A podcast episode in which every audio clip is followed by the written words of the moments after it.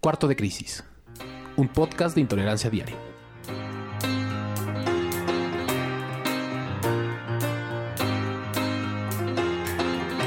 Con una fuerza al parecer imbatible, Andrés Manuel López Obrador, el líder del movimiento que pretende gobernar México a finales de este año, regresa a Puebla.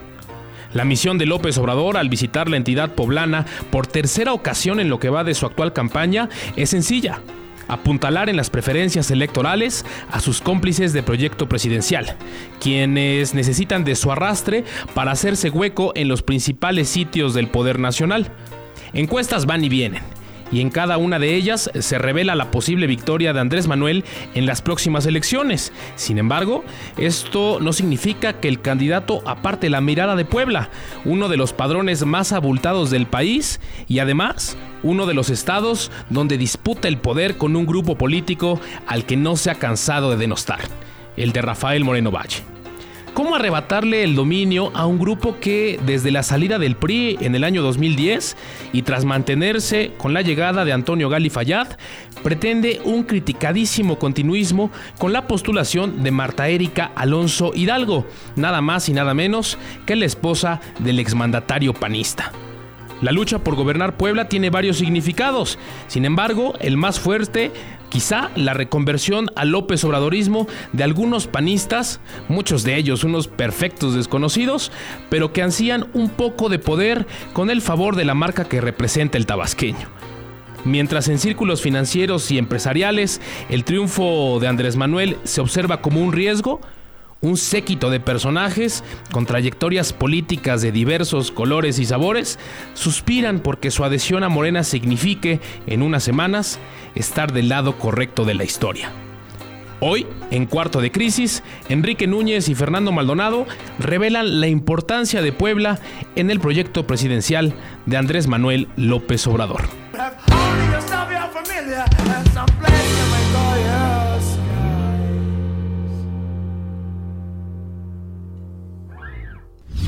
Hola, ¿qué tal? ¿Cómo están? De nueva cuenta aquí en Cuarto de Crisis. Me da mucho gusto saludarlos. El día de hoy vamos a platicar de la influencia de un factor en las campañas electorales aquí en Puebla, el factor Andrés Manuel López Obrador. Fernando, ¿cómo estás? Muy bien, Enrique. Qué gusto saludarlos. Qué bueno que nos acompañan en este segundo ejercicio del podcast de Grupo Intolerancia. Y sí, eh, hay distintas eh, lecturas de la circunstancia política por la que estamos viviendo. Eh, habíamos dicho, es notorio que desde hace por lo menos cinco semanas el factor López Obrador ha venido dictando la agenda en este país, sobre todo en la lucha por el poder público. Estará la próxima semana en Puebla.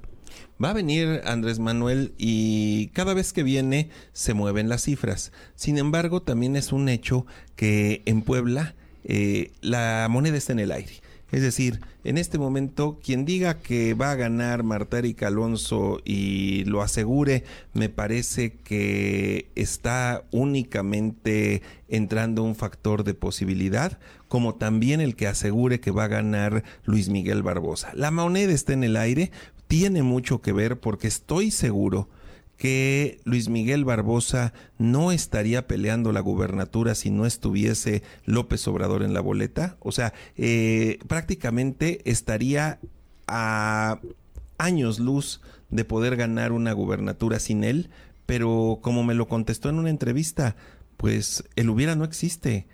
Está López Obrador en la boleta y tengo posibilidades de ganar.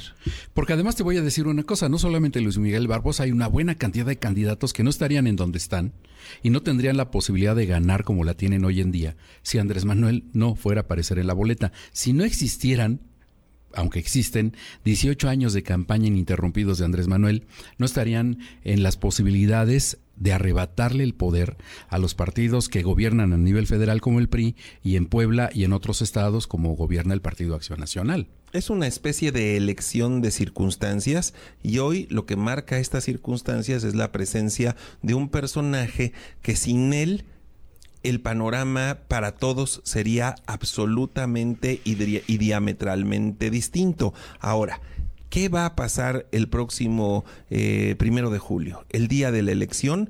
Bueno, pues a mí me parece que la gran pregunta que se hacen en ambos equipos de campaña, y hay que considerar que en esto, pues para la mala fortuna de los priistas, por más que se haya dicho que Doher eh, vendría eh, acortando camino, todavía no lo veo y creo que ya no lo vamos a ver. Entonces, en el equipo de Marta Erika y en el equipo de Barbosa, hay una pregunta que todos se hacen y que yo creo que todos nos hacemos.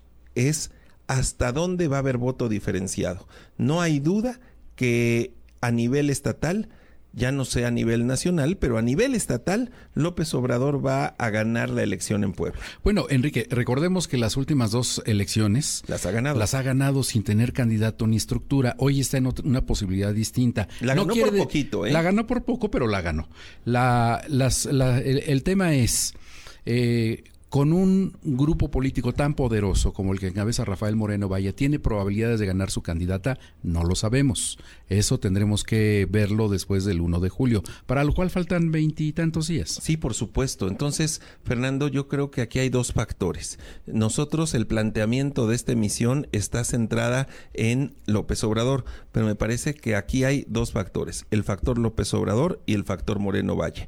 Moreno Valle te puede dar negativos por lo que fue como gobernante en sus excesos, en su prepotencia, autoritarismo, todo lo que ya sabemos. Incluso la frivolidad con la que condujo su gobierno, ¿no? Pero también tiene sus positivos. ¿Cuáles son ellos? La estructura, sin duda. Que la, la, capacidad de operación política electoral. Terminaron por aprenderlo y lo hicieron muy bien. Lo sabe hacer y creo que es uno de los más reconocidos operadores electorales que hay en el país, en eso no hay duda. Por eso es que ha ganado elecciones que en ocasiones o que en otras circunstancias habría perdido y que también tienen los recursos económicos como para apuntalar a su candidata. Pero el asunto también es cuánto López Obrador va a jalar, porque prácticamente a, Luis Miguel Barbosa, aquí en Puebla, no a nivel nacional en donde es un personaje reconocido, pero a nivel Puebla, Luis Miguel Barbosa lo hicieron de la nada. Claro. O sea, no tenía nada de conocimiento, de popularidad, de estructura, no lo tenía. Él está montado en el barco López Obradorista. Entonces, ¿hasta dónde va a poder cargar con un candidato, no, no quiero decir ni que sea malo ni que sea bueno, simple y sencillamente era desconocido. Y que hoy López Obrador lo está llevando a pelear de tú a tú la gubernatura a Marta Erika Alonso. Sin duda la política es de circunstancias y te va dando sorpresa tras, tras, sorpresa como la que dices. Lo que sí veo con mucha claridad, Enrique, es que la constante presencia de López Obrador en Puebla habla de la, del interés que tiene por ganar eh, uno de los estados que tiene una mayor, uno de los padrones más abultados en el territorio nacional, lo que le permitiría llegar con una eh, mayoría más holgada a la presidencia de la República si es que gana. Ahora vamos al tema Puebla. En este momento, Fernando, ¿tú apostarías la cabellera por alguno de los dos? No, fíjate que no. Y te voy a contar una experiencia personal que viví hoy particularmente a bordo de un Uber. El conductor del Uber me dijo, voy a votar por Andrés Manuel, pero no sé si votar por Luis Miguel Barbosa. Ahí te habla de que si habrá voto diferenciado. Podría ser. Pero ese voto diferenciado, ¿de qué tamaño va a ser?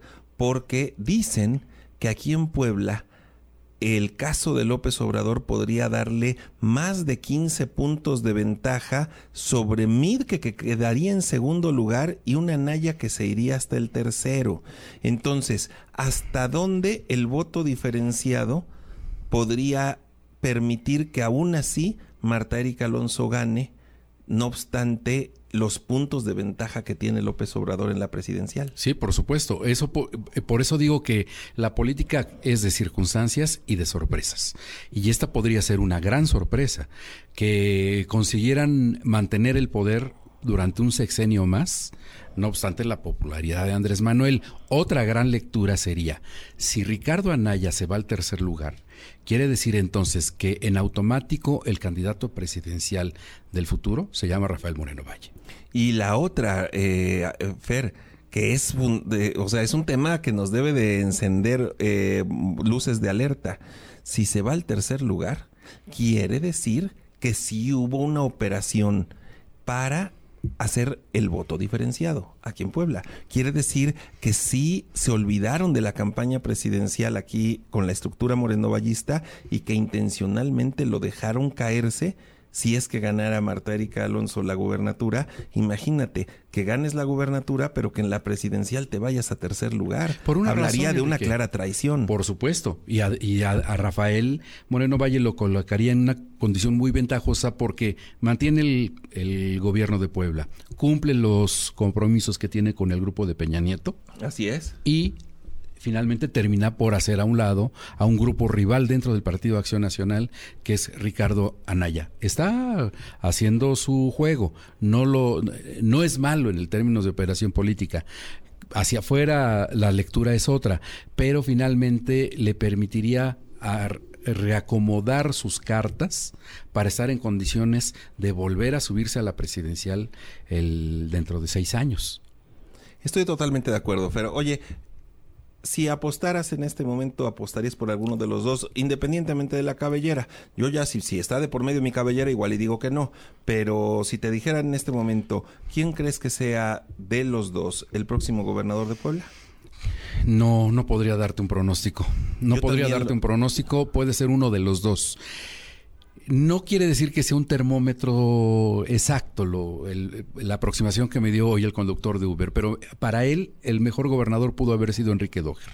Pero ambos sabemos que no tiene posibilidades. Así es, yo creo que, que nos damos cuenta que es una elección atípica, es una elección en donde predecir es muy complicado. Aquí en Puebla, porque prácticamente de los otros estados, creo que solo en tres o cuatro hay dudas respecto al resultado. Eh, si vamos a hacer un repaso rapidito, en Jalisco creo que está decidido, ¿sí? Eh, Alfaro será gobernador por Movimiento Ciudadano. Sin duda. En Morelos será gobernador eh, Cuauhtémoc este, Blanco. Blanco. me parece que veremos como también eh, en, en, la Ciudad de México va a ser eh, gobernadora Claudia este, Sheinbaum. Eh, en Veracruz está también, como en el estado de Puebla, también está súper cerrado. La haber sacado de la chistera la orden de captura en contra de Karime Macías te habla de que Miguel Ángel Yunes también está haciendo su trabajo. No, bueno, ahí digamos Puebla, Veracruz, me parece que Yucatán que se ha cerrado la elección. Eh, Aunque ahí tiene probabilidades. El, propio PRI, el, propio PRI. de ganar. Ahí tiene una condición bastante competitiva. Pero eh, fuera de eso, prácticamente en todo está, en Villahermosa, bueno, en Tabasco está decidida la elección gubernamental. En Chiapas está decidida a favor de Morena. En fin, yo creo que son tres los estados en donde la moneda está en el aire y están muy apretados. Puebla, Veracruz y probablemente Yucatán. Yucatán podría ser la única gobernatura que gane el Partido Revolucionario Institucional en Yo también de creo, ¿eh? Yucatán. Creo, que no tienen chance. En si lo consiguen, vaya, ese el, me parece que es un candidato.